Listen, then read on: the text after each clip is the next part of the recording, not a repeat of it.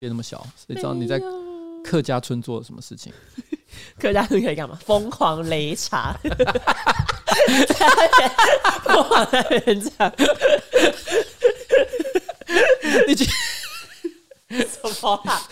所以你半个小时内连上两次厕所，是因为一直喝擂茶的关系吗？对，因为我疯狂擂茶。你真的，哎、欸，你真的是个客家妹。那我可以问你客家语吗？你客语你会讲？我小时候会，但我现在不会。我就问你一个，啊，鸡鸡怎么讲？这我不知道哎、欸。啊，真的是太遗憾了。不是，因为我小时候客家话是跟阿嬷学啊。你觉得阿嬷会没事教我鸡鸡怎么讲？不会，不会有传统的阿嬷做这种事情。好吧，那我想一个小孩可能讲屁股。啊，这我也不知道哎、欸，因为我回到都市之后，我真的客语全部都忘了。完了，怎样？你是一个不重视传统文化的女孩子，直接被贴标签，很严重。好了，我们今天我们是要开始录了，对不对？可以啊。好，然后我们接下来开始录。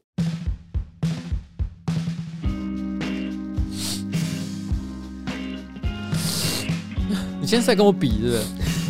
比吸鼻子。我今天鼻子也过敏。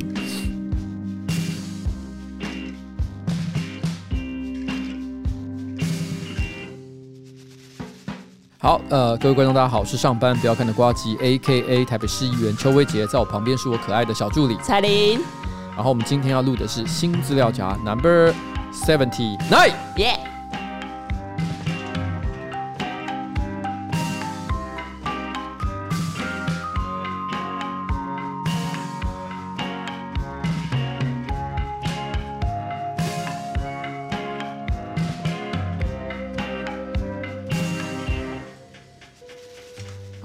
哎哎哎，我们是不是又要上周刊物？我觉得上周真的让我觉得很难过，因为我们要刊物的东西好多，哦，有的很多吗？我觉得蛮多的，因为我哎，因为有些事情我是凭印象，比如说我可能最近看一些新闻报道，我可能快速的浏览内容之后，可能有一些没有读的很详尽的地方，嗯，所以导致其实我对于一些新闻资讯呢记忆是有错误的。啊，这点让我觉得很抱歉，哦几乎想切腹自杀的程度，所以有负，算了，我不要讲，我讲了又被人家嘴。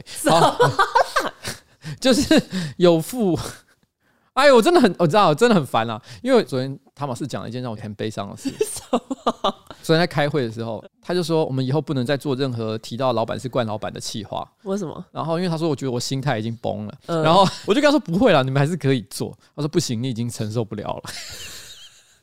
会吗？我就跟他说不要了，我求你了，你们还是可以继续做。他说不行不行不行不行，你现在不行，你已经要死了。不是，这都已经包了，那不如做。好了，这不重要了。好，我们来先看护一下。好。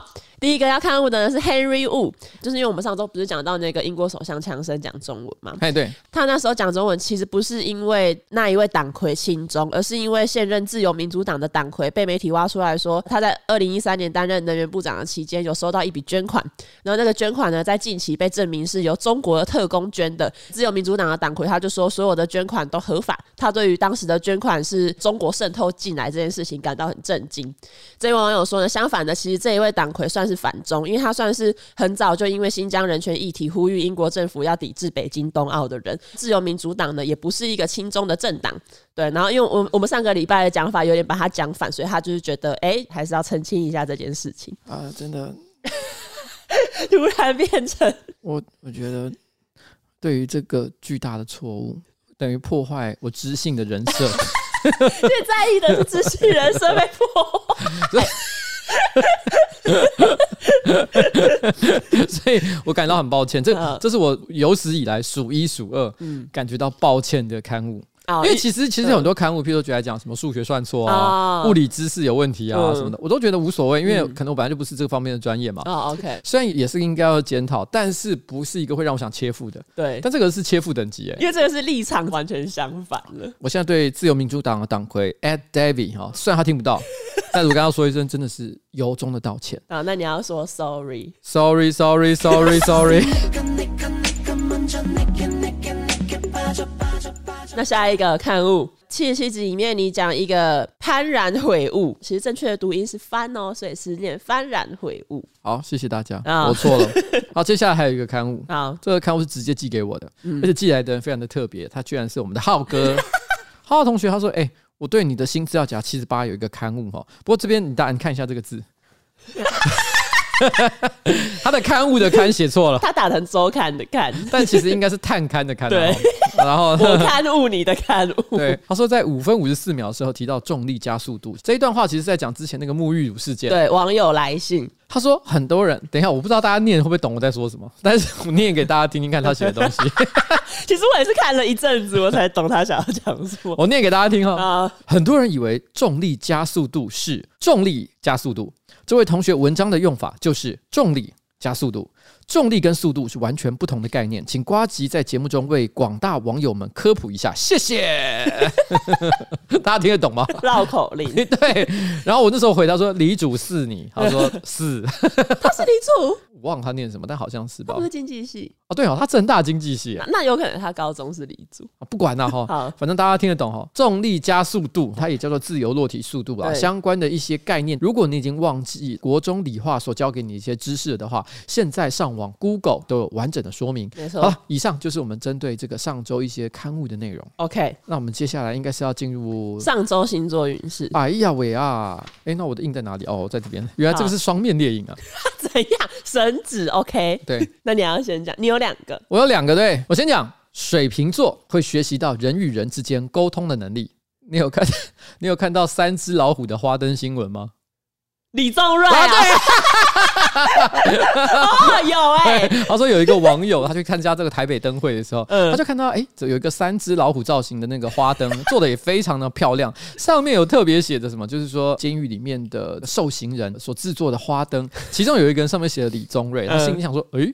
这个李宗瑞在监狱里面的李宗瑞就是那个李宗瑞吗？嗯，然后呢，结果他去这个求证了一下，发现还真的是这个是在二零二一年在六月的时候呢，他他们成立了一个叫花灯制作学习班，聘请花灯协会的专业教师呢，针对受刑人呢去做授课啊，希望利用艺术来协助教化，也让收容人呢借此学习一技之长。嗯，那这个东西呢，他是写李宗瑞跟另外三名学员所合作完成，大概总共花了半年的时间，并且获得二零二二年台北灯节小型灯。灯座类社会大专组的特优奖哦，然后那个时候就有记者呢，可能透过一些管道和李宗瑞取得联系，就问他说：“请问一下，你在这过程当中有得到什么收获？”他说：“我学习到了人与人之间沟通的能力。”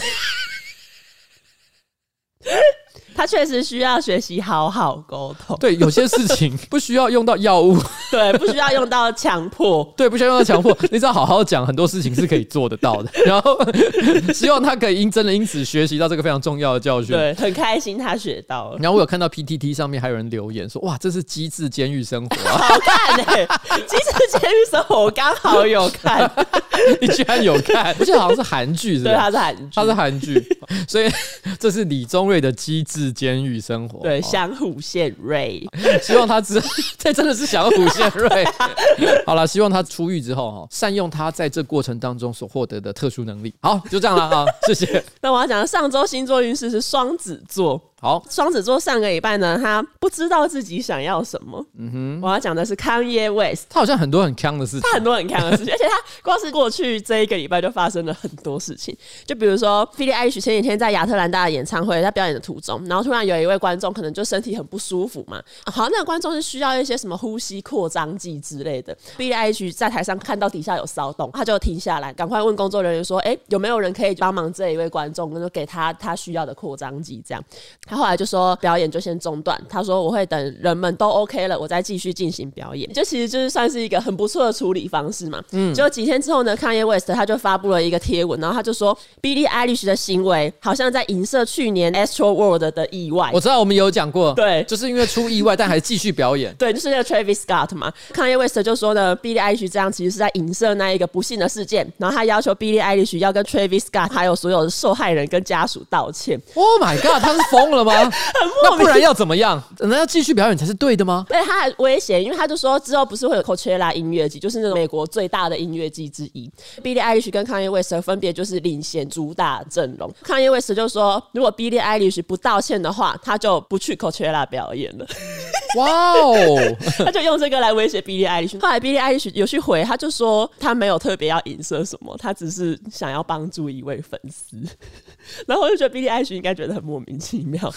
后来呢，Kanye West 他还做了一个美国队长英雄内战的海报，那个海报不是美国队长一边，钢铁人一边，所以 Kanye West 跟 Travis Scott 站在一起。对，Kanye West 他那边就是有他的女友 Julie Fox、Drake、Travis Scott 跟一个叫做 Future 的 rapper。另外一边的头不是 Billie Eilish，是金卡戴珊的新男友，就是一个叫 Pete Davidson 的人。因为他们不是离婚了嘛，金卡戴珊跟 Kanye West 离婚，所以另外一边呢是 Pete Davidson、Billie Eilish、泰勒斯还有金卡戴珊。我只想问一个问题，他有跟这些人征询过他们的同意吗？没有，就是而且他确定这些人是真的站在同一阵营吗？而且感觉就像对象那个阵营，你看一下那个组成，金卡戴珊是跟他分手的嘛，对。不对？Taylor Swift，对 Taylor Swift，还有 Billie Eilish，嗯，就是说他那一侧的阵营呢，除了他的女友之外，好像都是些男生，另一侧都是女性，而且这些女性呃，除了 Billie Eilish，我比较不知道她有什么特征之外，因为 Taylor Swift 也是在情史上是比较丰富，或者是花边新闻比较多的，对，而且因为他就是在二零零九年有跟这个 Kanye West 有过一些争执，对对对。我的意思就是什么，你知道吗？嗯、他其实只是想分出这是我的 homie，我的兄弟，兄弟组跟另外一群是 bitch 组。哦，这是他心目中的 bitch 组。哎、欸，这个行为超级没水准、欸，超级没水准。然后，因为国外很多网友看到，他们就说 Kanye West 为什么一直都要对这一些根本没有做什么事情的女生就是这样子穷追猛打？对，我的意思就是这样。对啊，就很奇怪，就是那些人可能跟他有过一点点关系，嗯，但是就是那一群女生，他把那群女生视之为就是他们是英雄内战当中的另外一派。可是我必须要讲，因为英雄内战哈，今天你不管是站在钢铁人方，还是站在美国队长方，大家都会觉得说，其实都是超级英雄哦，他们都是执行正义的。对，只是他们对于正义的角度，他们的观点其实不太一样。嗯，可是不管怎么看，这个呃，Kanye West 应该都是灭霸那边吧？对，讲我讲，我重讲，我重讲啊！好，警 报，重讲。不管怎么看。不管怎么看，他都是萨诺斯那一边的吧？除了这个之外呢，因为 Kanye West 他不是跟金卡戴珊离婚，他们两边就有点闹翻，甚至还会互相攻击。然后因为刚刚也有讲到，就 Kanye West 他自己也有交一个新女友叫 Julia Fox，可是呢，在西洋情人节当天，他就跟那一个新的女友分手。分手消息确认之后呢，Kanye West 他就叫了一卡车的玫瑰花，开去金卡戴珊的家门口，然后 就等于说是情人节的浪漫宣誓。他还叫网友说，请大家一起为他跟金卡戴珊呐喊。Kim Ye Forever，因为 Kim 就是金卡戴珊，然后 Ye 就是 Kanye West 嘛，然后他就说，请网友帮忙他跟他前妻可以复合这样。他之前才说他是 Beach 队的人，对，对，他之前就是还骂金卡戴珊，结果就过了一两天之后，又立刻叫了一卡车的玫瑰花去他家门口。真的还好吗？我觉得他其实有可能是需要一些帮助，对，他可能需要专业的帮助，他完全没有意识到这件事情。对，我本来想笑他，都笑快要笑不出来了。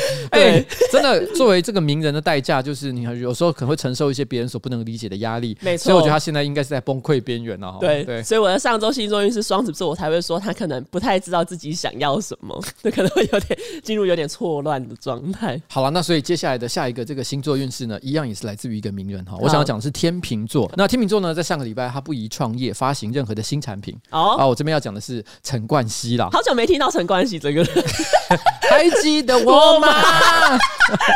记得我的电影、唱片、杂志封面？不是，而且我刚唱法是错的，什么？我要重唱一遍。他应该是要这样唱，我要我要离 我要离麦克风远一点。好，还记得我吗？还要还不够高，应该要还记得我吗？是吧？这比较像吧，比较像一点点。好嘞，最近这一两礼拜呢，他发行他的这个 NFT 哈，嗯，NFT 就是所谓的非同质化代币。那至于它到底是在干嘛的呢？大家不用想那么复杂，简单来说，这是基于一个最近的这个区块链技术呢，所以使得人在网络上发行这些数位艺术品的时候，它有一个不可取代的一个，有点像证书一样的东西。嗯，因为以前假设我在网上发表了一张 JPG 图，这可能马上大家就就像迷因梗图一样，不断的被复制，对，所以它是没有任何价值的。嗯，可是你透过 NFT 的技术，所以使得你可以确保你所拥有的东西是独一无二的，这个就是 NFT 的价值。那也因此呢，使得很多人开始投入 NFT 的创作。嗯，像最有名的应该就是无聊猴嘛，也是目前可能价值最高的 NFT 产品之一。那后来呢，其实跟着也有很多的艺人开始纷纷推出，一开始的成绩都非常好。以台湾来讲，比如说陈零九的 Formal Dog，还有他后来有出一个 YOLO Cat，嗯，应该都是成绩相当的不错。嗯，后来呢，更引起注意的当然就是杰伦熊嘛，没错。那所以大家就会觉得说，哎。好像名人发 NFT 是很有搞头的，是陈冠希也跟着想做，结果没想到他好像这个合约设计有问题，加上他疑似在发放 NFT 的这个产品的时候呢，有黑箱作业的嫌疑。哦，真的啊？对，就是本来照理来讲，他应该是乱数的，就有点像是玩手游的时候你抽卡的概念，有的人会抽到稀有卡，啊，有的人抽到普卡，像这样的感觉。可是有人透过一些发放过程当中的一些小问题，觉得他们是黑箱作业，它并不是真正的乱数，所以一些稀有的产品，可能它真正发放给的都是他选定的对象啊，就亲朋好友之类，所以他们就会觉得很不爽，说干，那你怎么可以做这件事情呢？那这件事情因为哈，毕竟我研究不深，所以我只能说这是目前引起争议的地方。OK，但我知道吗？因为他要发这个 NFT 的时候，我看到有很多人在新闻下面留言说，借陈冠希的三百块该还了吧？我当时心里就想说，这什么意思？嗯，我查了一下，我才发现，原来在二零二零年的时候，有一个中国的网友他在虎扑论坛发文说，他收到陈冠希的语音。啊，uh, 我是陈冠希，我现在在 LV，我遇到一帮很坏很坏的人，the gangster，you know，我现在需要你的帮助，微信转账三百，帮我回香港，你懂我意思吗？我向你敬礼，实录。我微信只有二百九十九元，还差一元，怎么办？差一元没有关系。因为我是陈冠希，神经病吗你？什么是差一元没有关系？因为我是陈冠希，这必须成为他的新歌歌词。太荒谬了！而且因为后来就是好像网友、香港还有中国网友都觉得说，哎、欸，他学的很像。可是因为大家也知道这是诈骗，对啊、就有人自称说我是陈冠希，我需要三百块钱来回香港。听的大骗徒啊！对，而且它里面讲了很多关键字，就故意讲的很有那种嘻哈味。呃、我遇到一群很坏的人，gangster。然后哦，你给我转三百块钱，我向你致敬，salute。有需要这样讲话？他晶晶体耶！而且你知道，因为陈冠希有一首歌就叫 salute 哦，真的吗？对，所以整段文案写的非常之精妙。后来在中国就大爆红，那时候就成为所有的模仿的金句。那一段时间，大家写什么东西都会写到什么很坏的人，gangster。我给你致敬，salute。这几句话都变成是大家聊天过程当中会引用的句子，嗯、而且陈冠希自己后来也录了一模一样的，真的，啊，对，他就是有点可能为了搞笑，哦、所以他就在自己的社群账号上录了一段一样的对话，好像一副他真的有讲一样。所以因为这样关系，他发 NFT 的时候，才会有网友在下面留言说：“哎，借陈冠希的三百块该还了。”所以我觉得说陈冠希哈 NFT 哈，我觉得仍然是一个很值得期待的生意了。没错，那希望他可以改善他目前所遇到的这个问题，取得网友广大的信任。没错，并且让大家都赚到三百块。好啊，不过真的是提一下啦，因为其实哈，不是艺人发 NFT 就一定会成功。比如说像杰伦熊，他一开始上市的时候，我没记错的话，当时就立刻创下了好像全世界最高的价值。哦，真的假的？但是很快也就也就跌下来，而且跌得非常凶。所以那时候大家就觉得说，哎，到底名人发 NFT 应该怎么做才是对的？因为这里不是财经专题，所以我就不讲太多。我只能说，在当时我在网络上看那些讨论，我发现一个很有趣的现象。嗯，如果你看到有人说，哎，杰伦熊怎么样怎么样，通常都是在讲好话的，嗯，表示我相信这个东西是好的。但如果我是瞧不起杰伦熊，我觉得杰伦熊这个东西哦铁定是一个不好的东西，不用买。他都不会叫杰伦熊，叫根红熊。哦因为那其实本来就是刘根红发行。对，刘根红发行，只是说他有一点蹭了周杰伦的流量，嗯，所以喜欢的就会说，哎，杰伦熊，哎，你有没有买？我也有买，但是你是觉得嗤之以鼻，就会说，哎，根红熊。哦，这根红熊哦，很快就下去了啦。对，没错哈，这个就是陈冠希的 NFT 事件。OK，天秤座，好啦，就这样啦。好，好啦，那昨天是元宵节，你有吃汤圆吗？有，我超爱吃汤圆。你不一定是在东。冬至或元宵，其实，在其他的日子，我也都会吃汤圆。那你有知道为什么要吃汤圆吗？因为吃汤圆象征团圆。你再说一遍。因为吃汤圆象征团圆。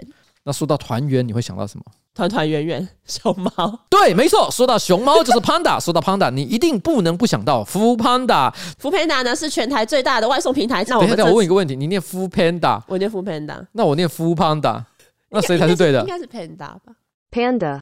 对啊，Panda。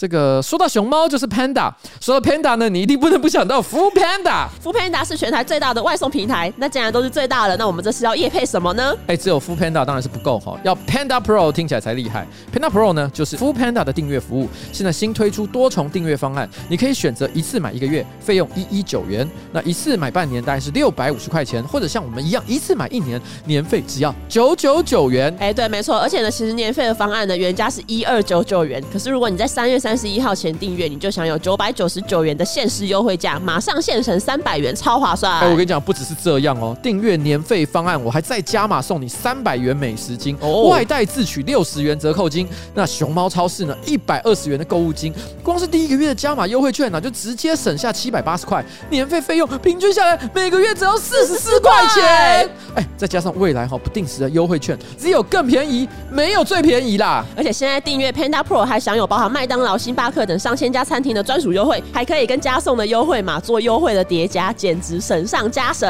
订阅 Panda Pro，无论你在台湾的哪里，只要消费满一七九元，就能享有无限次的免费外送。一百七十九元的门槛其实真的很容易达到。比如说，因为昨天元宵节，我点汤圆随便就点满了一百七十九块钱，躺在家就可以有汤圆送上门来。天底下没有丑女人，只有懒女人。叫外送就是懒惰的话，那你也是。对，其实我也很爱叫外送。对，独乐乐不如众乐乐。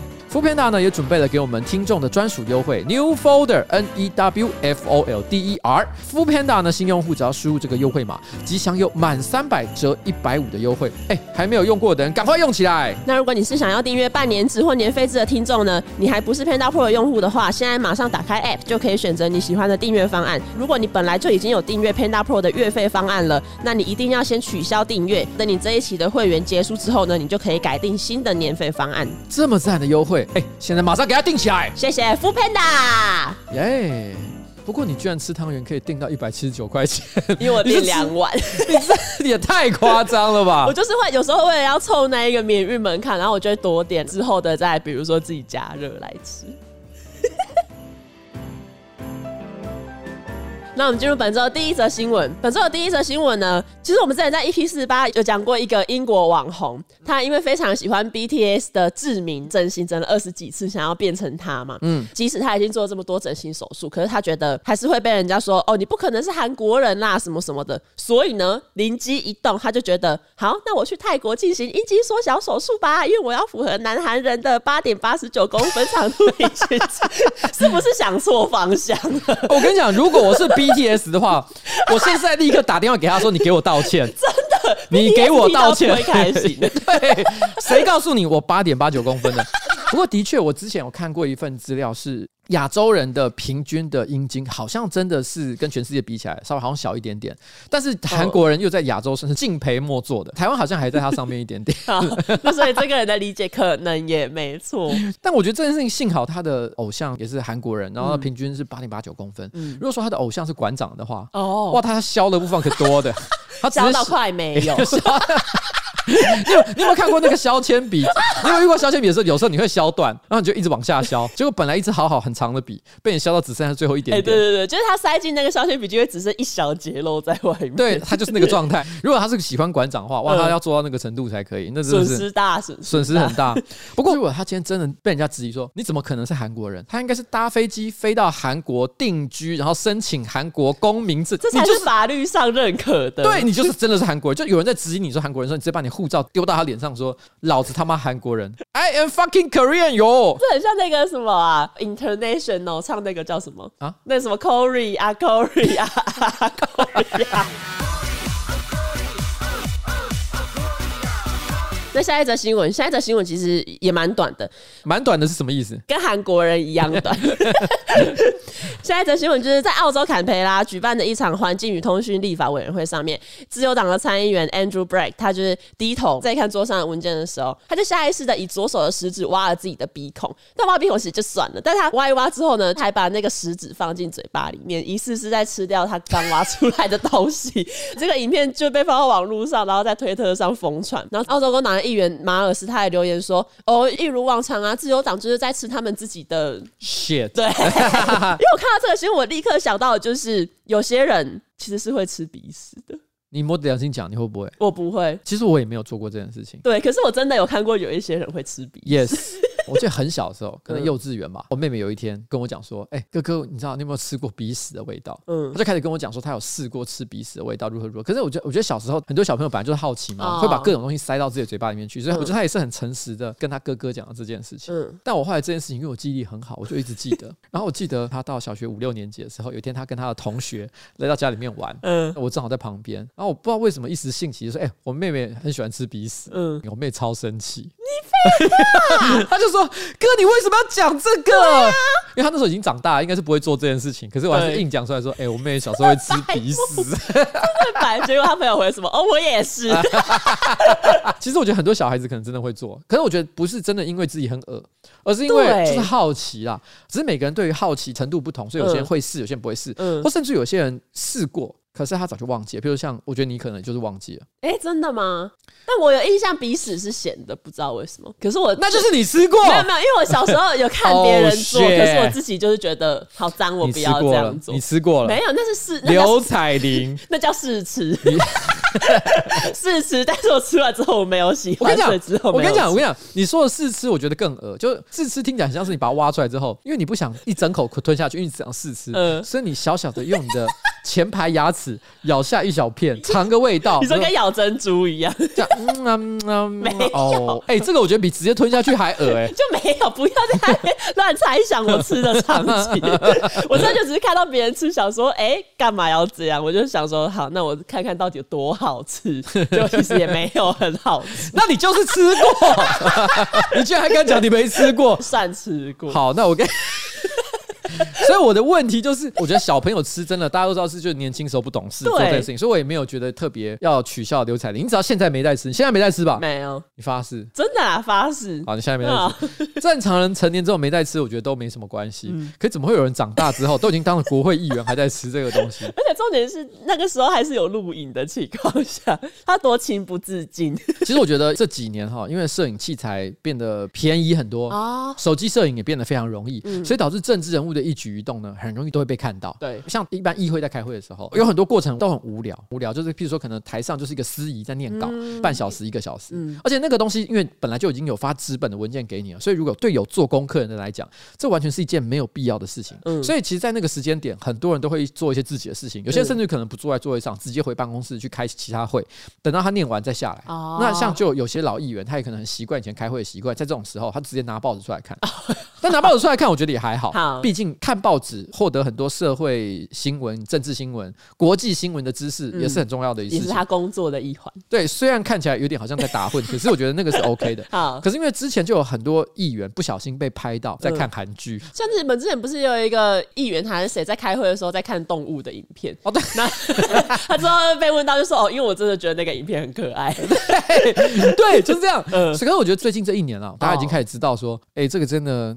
你要小心啊！哈，被人家拍到，真的惊驾干以后。对啊，所以我觉得只能说，这位这个 Andrew Bragg 呢，他还没有意识到这个科技已经来到了一个完全不一样的境界，不能够再我偷偷挖鼻屎，以为全世界的人都没看到。就现在连台湾的人都知道，而且他还可能会因为吃鼻屎这件事情被记在 Wikipedia 上面。哎，对，哎，等一下，我现在就立刻来查，我看看有没有写 Andrew Bragg。哎，他好可怜哦。他没有 Wikipedia，连我都有 Wikipedia，他没有 Wikipedia。可是这件事发生之后，他只得有一个 Wikipedia。因为人总是要有一些成名作之后，才可以有 Wikipedia。鼻屎的英文是什么？Booger 吗？哎，有了，他有 Wikipedia。我刚刚很认真的看了一下他的 Wikipedia 页面，都没有人写这个东西。我知道我对台湾的这个 Wikipedia 社群的理解是有任何任何一个政治人物搞了什么很好笑的事情，一定会被写上去。对啊，而且都写的很快，当天可能就突然间多了一个新的项目。哎，甚至还会有别的，就是自己网友自己加油添醋的也会出现。对对对，所以我觉得，哎，外国人是不是很无聊啊？可是讲到 Wikipedia，我想到一件事情，因为里奥纳多不是很爱换女友嘛。嗯。前一阵子我在查里奥纳多的女友清单，然后我发现 Wikipedia 上面好像只更新到三四年前，他之后交的 Wikipedia 就都没有再更新。哇，好可怜哦，这些女孩没有被记录在正史上面，所以换女友换到人家都懒得帮他编辑。好了，OK，好，这个礼拜情人节嘛，国民党的脸书粉专他就有 po 一张孙中山跟宋庆龄的合照，他还附上孙中山当年送给宋庆龄的情诗，以这首诗跟那个合照来祝网友西洋情人节快乐。可是其实这个行为有很多可以吐槽的地方。这个问题就跟杀人魔王那个有点像，就是你以为你在做一件大家会有认同感或共鸣感的事情，可是没有，其实大家笑爆。而且这个超可以吐槽，因为孙中山身上最有名的标签之一就是小女生，他喜欢小女生，就是年纪比较小的，甚至于可能有点未成年的女生，而且他这一生的情史相当的丰富，没错，交往过非常多人。举例来说，卢慕贞，后来有什么浅田村、大月薰、陈翠芬，然后最后一直才到宋庆龄。对，我记得前阵子有出一本书嘛，《宋氏王朝》宋氏三姐妹》？宋氏三姐妹啊，宋氏三姐妹其实就很精彩的，也有描绘，就是说他们最后是如何跟这个孙中山在一起的过程。没错，没错，那过程也是非常的有趣啊，对不对？对，宋氏三姐妹里面，我有一段印象非常深刻，就是一九二二年那时候，孙中山有一个部下要叛变，然后那个部下他就去攻打总统府。那时候孙中山跟宋庆龄在总统府里面嘛，因为宋庆龄其实很支持孙中山的那一些理想，所以宋庆龄就觉得他要留下来当掩护，他要让孙中山自己先逃去避难。嗯、结果呢，孙中山抵达了安全的避难地点之后，他没有叫人回去救宋庆龄。孙中山那时候想说，如果宋庆龄在的话，那他的护卫也会在，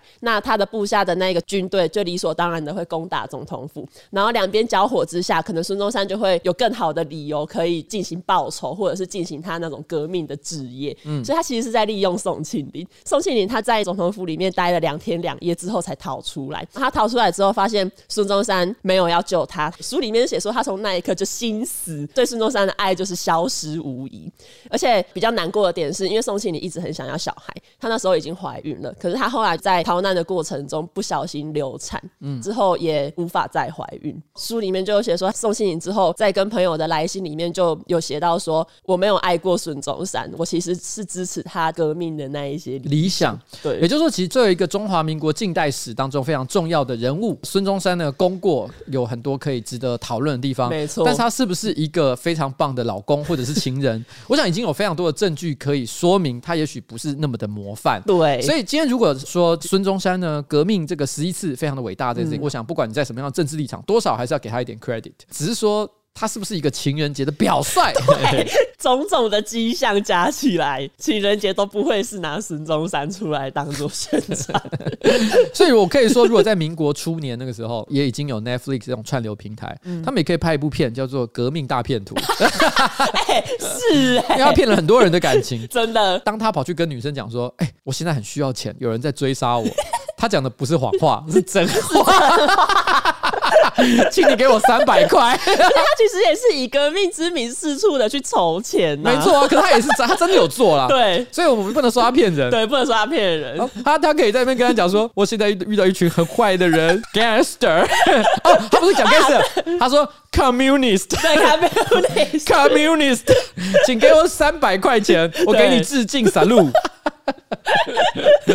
所以这就是上个礼拜这孙中山的这个新闻。好，上个礼拜呢，是美国俄亥俄州的哈德逊市长 Schubert，他在市议会上面有一段发言引发争议，然后最后辞职下台。发生了什么事情？就是因为哈德逊的议会在讨论说，是不是要开放民众在哈德逊的温泉冰钓？比较靠北方的国家就是都会有这种冰钓的活动。然后议会的主席呢，他就有问说，在场的议员就是，哎、欸，你们对于就是开放冰钓有没有什么意见啊什么的？然后大部分的人当然就是在讨论说，开放冰钓之后，如果有一些安全的问题，要如何防范，要如何去解决之类的。这个时候呢，那个市长 Schubert 他就插话，他就说：“开放冰钓，当然表面上听起来是一件很棒的事情。可是呢，如果开放了之后，会不会有人又说，哦，希望哈德逊温泉公园可以搭冰钓帐篷？冰钓帐篷其实就是一个长得像帐篷的东西，只是底下它是空的，用途就是那个帐篷要罩住那一个你冰钓开出来的洞，然后让钓客可以看清楚里面的鱼。这样，嗯、然后他就说，如果我开放冰钓，会不会又有人说，哦，想要冰钓帐篷？如果我允许大家在那边搭冰吊帐篷的话，那是不是会引发另外一个问题，就是卖淫？然后，然后大家开始卖淫的话，那到时候警察部门也会缴获进来啊。他讲完之后，议会就一片安静，大概安静了三四秒都没有人讲话，之后才进行下一个讨论。然后，然后这个影片就跟刚刚那个挖鼻屎影片一样，被放到网络上，然后大家也是直接开始展开热烈的讨论。因为其实我今天说我要卖淫，好经营卖淫业，呃，我其实找一个温暖的房子来做比较好吧？我为什么要在结冰的湖上面帐篷里面？做爱，我想到就觉得不太舒服。这好做吗？我觉得，我觉得那个帐篷会让人联想到卖淫的，只有帐篷中间有一个洞而已。哦，我冰钓不止钻洞，我还钻别的东西。我不太懂，你知道吗？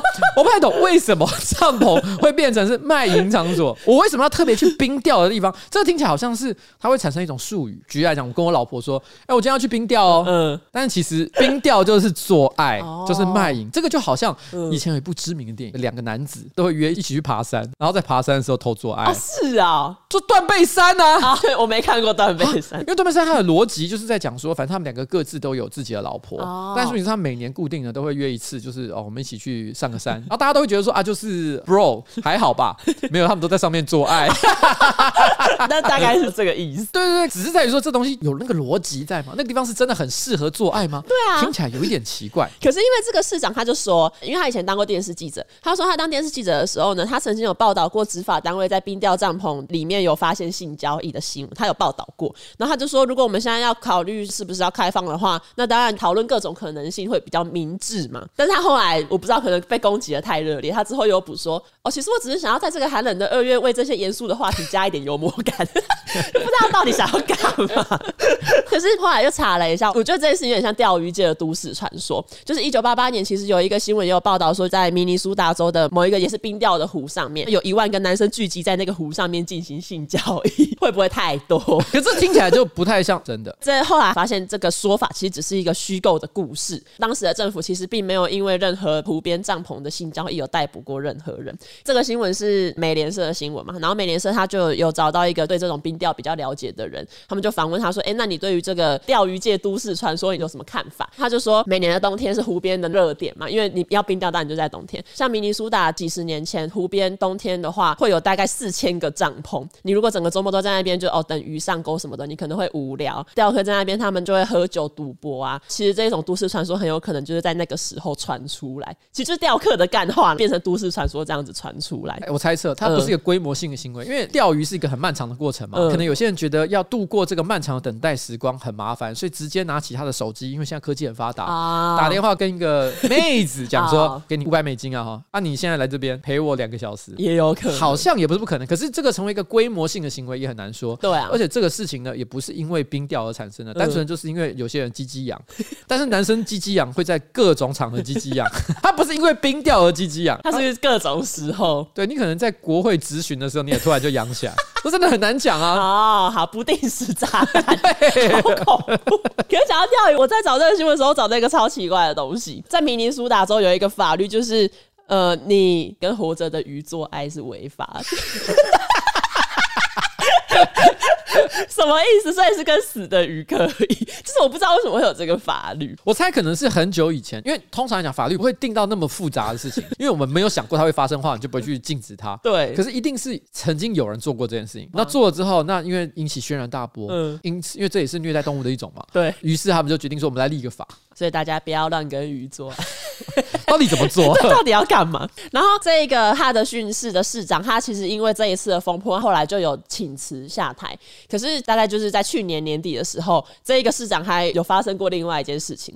去年哈德逊高中有一堂跟西拉姆大学合作的写作课程，课程上面授课老师就用了一本书，那本书叫做《六百四十二件可写的事》。这本书台湾其实也有出版。这个老师就是用这一本书作为教材，然后让大家练习写作嘛。可是呢，后来有很多家长就投诉说，这本书里面有儿童不宜的内容，因为里面有一个题目是写下一个你不愿意被你妈读到的性爱场景，然后下一题是呈上题，把这个性爱场景改写成你愿意让你妈读的那个样子，然后当然就是家长看到这一些就大爆气，然后跟学校检举啊什么的。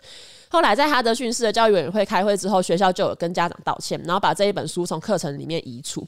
可是原本以为事件要落幕喽，这时候哈德逊市长他每次都是在一个很微妙的时间点 出来讲一些有的没的，他还蛮幽默的。对，他那时候就出来说，他希望学校的董事会成员辞职，因为他觉得董事会的成员等于是助长这种儿童色情。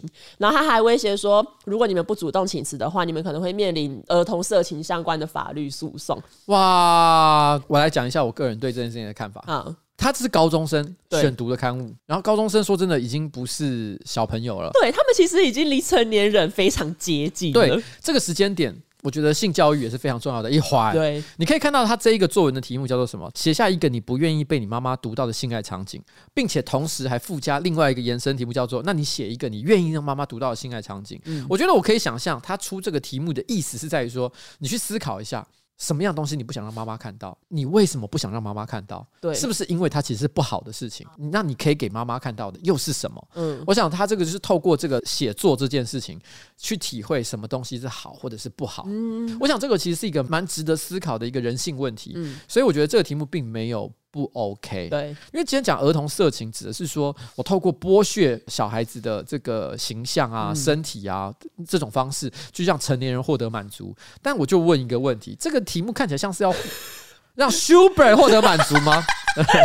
那如果今天让你来写这个题目的话，你说不愿意被妈妈读到的，对对，你会不愿意让妈妈读到什么？我想，我先讲我的好，好，你先讲你的。我小时候很喜欢买色情漫画，嗯，呃，我家以前有两间厕所，有一间厕所呢是主要用的浴室，另外一间呢有堆放一些杂物。那个堆放杂物的，因为它真的很多杂物，还有一个很大台的干衣机在里面。我常常会把我买来的黄色漫画藏在干衣机的后面，因为我觉得那里没有人会注意到，而且那里本来就是堆放杂物的地方，所以我就常常把它偷偷的丢在那个缝缝里面。然后呢，我就会去那个厕所上厕所的时候，偷偷把它拿出来看。当然会做一些事情啊。好，大概就是这样哈。有一天，我爸爸发现了这个秘密。嗯，因为我们那个年代要买色情漫画真的很不容易，只有极少数的场所会卖，而且卖的品相又有点少，嗯所以你有得买，你就要谢天了。所以我们是没什么在挑的，良莠不齐，主题什么的我们都没在管，反正有得买我就买。我记得我爸爸有一天发现，他翻起来的第一本是跟妈妈乱伦的 色情漫画。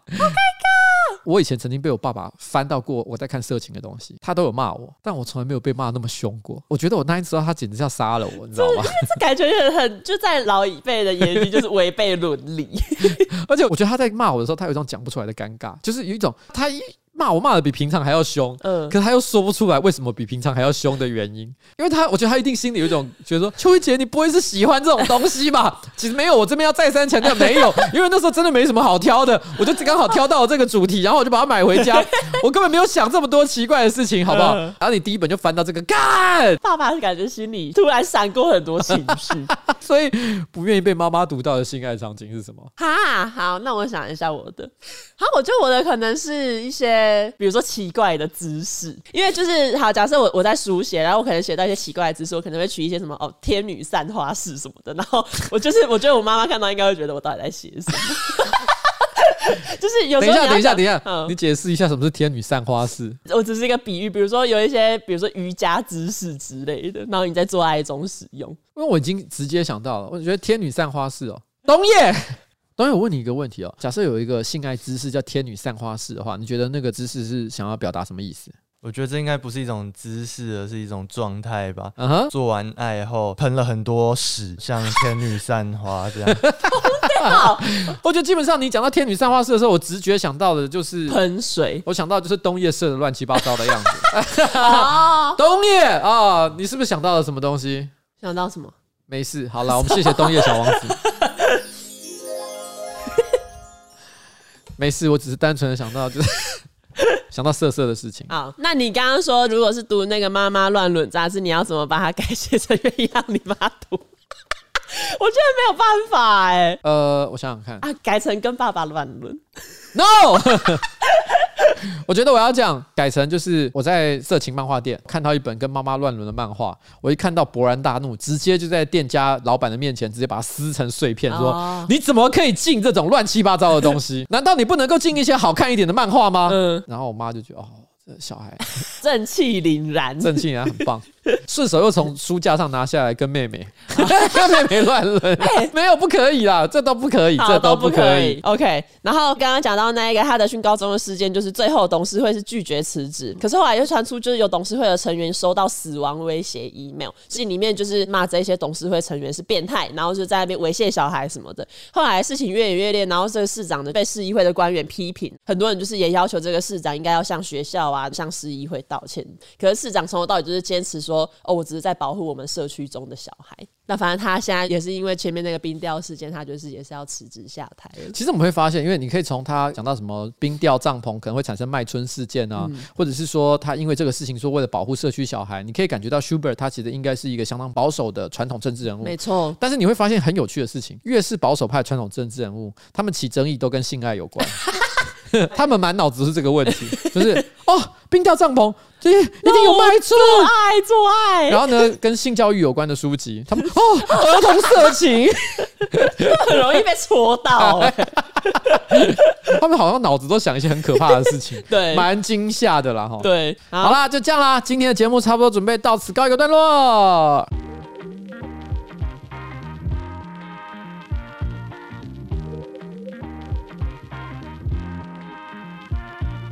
Foodpanda 订阅制服务 Panda Pro 现在新推出了多重订阅方案，方案分为月费一百一十九元、半年费六百五十元，还有年费九百九十九元。哎，原价是一千两百九十九元哦。三月三十一号以前哦，享限时特惠价九百九十九块钱。现在订阅年费方案呢，还送三百元的美食金，外带自取六十元的折扣金，还有熊猫超市的一百二十元购物金。熊猫超市的一百二十元购物金。平均下来每个月只要四十四块钱，而且我跟你讲哈，Foodpanda 的新用户，你只要输入 New Folder N E W F O L D E R 即享有满三百折一百五的优惠，还没有用过的人赶快给我用起来！耶！